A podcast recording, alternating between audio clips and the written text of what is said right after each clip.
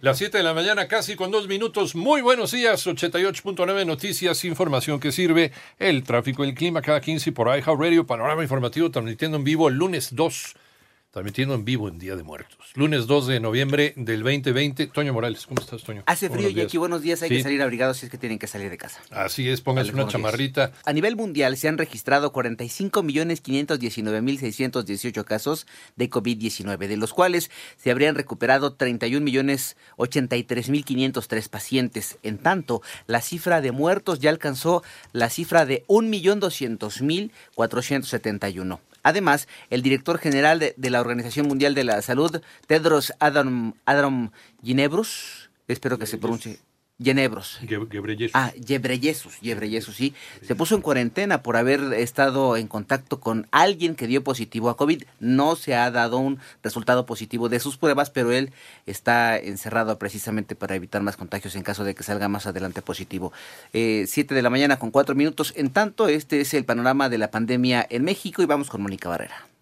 La Secretaría de Salud informó que ya son 929.329 casos confirmados de COVID en el país, más de 354.000 casos sospechosos, más de 1.126.000 casos negativos y 91.895 defunciones. A través de un comunicado técnico, la dependencia dio a conocer que 4.269 defunciones son sospechosas sin posibilidad de resultado. 459 son sospechosos sin muestra y 10.520 no tienen muestra. En la distribución por sexo de defunciones, el 64% son hombres y la mediana de edad es de 63 años. En 889 Noticias, Mónica Barrera. Recuerda que puedes consultar más acerca de este y otros temas en nuestra página www.889noticias.mx. 7 de la mañana, 4 minutos, fue entregado en extradición al gobierno de Estados Unidos José Pineda Arzate, alias El Avispón, presunto operador financiero del cártel Jalisco Nueva Generación, mientras que José Ramiro López, hermano del presidente de México, dejó este domingo su puesto en la Subsecretaría de Asuntos Fronterizos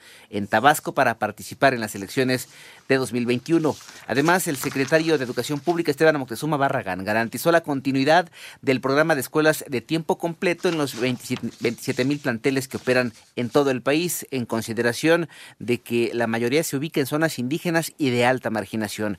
Y la aerolínea Interjet informó que reanudará sus operaciones de forma regular mañana, luego de dos días con vuelos cancelados. Siete de la mañana ya con cinco minutos echan a andar una nueva estrategia en contra del fraude cibernético. ¿De qué se trata, Manuel Hernández? Debido a que durante los últimos meses del año incrementan los fraudes cibernéticos, la Guardia Nacional implementó la campaña nacional antifraude cibernético a partir del primero de noviembre y hasta el próximo 31 de enero. En esta iniciativa participan la Dirección General Científica, las unidades de policía cibernéticas de las 32 entidades federativas, la Comisión Nacional para la Protección y Defensa de los Usuarios de Servicios Financieros y la Procuraduría Federal del Consumidor. Se intensificarán los mensajes en medios de difusión para alertar a la ciudadanía sobre el modo de operar de la ciberdelincuencia, además de que se compartirán medidas de seguridad, recomendaciones y medios de contacto para la prevención del fraude cibernético en fechas emblemáticas como el Buen Fin, el Black Friday, el Aguinaldo y el Día de Reyes, entre otros. En 88.9 Noticias, Manuel Hernández. Gracias. 7 de la mañana con 6 minutos. Rescatistas sacaron ayer a un hombre de 70 años de entre los escombros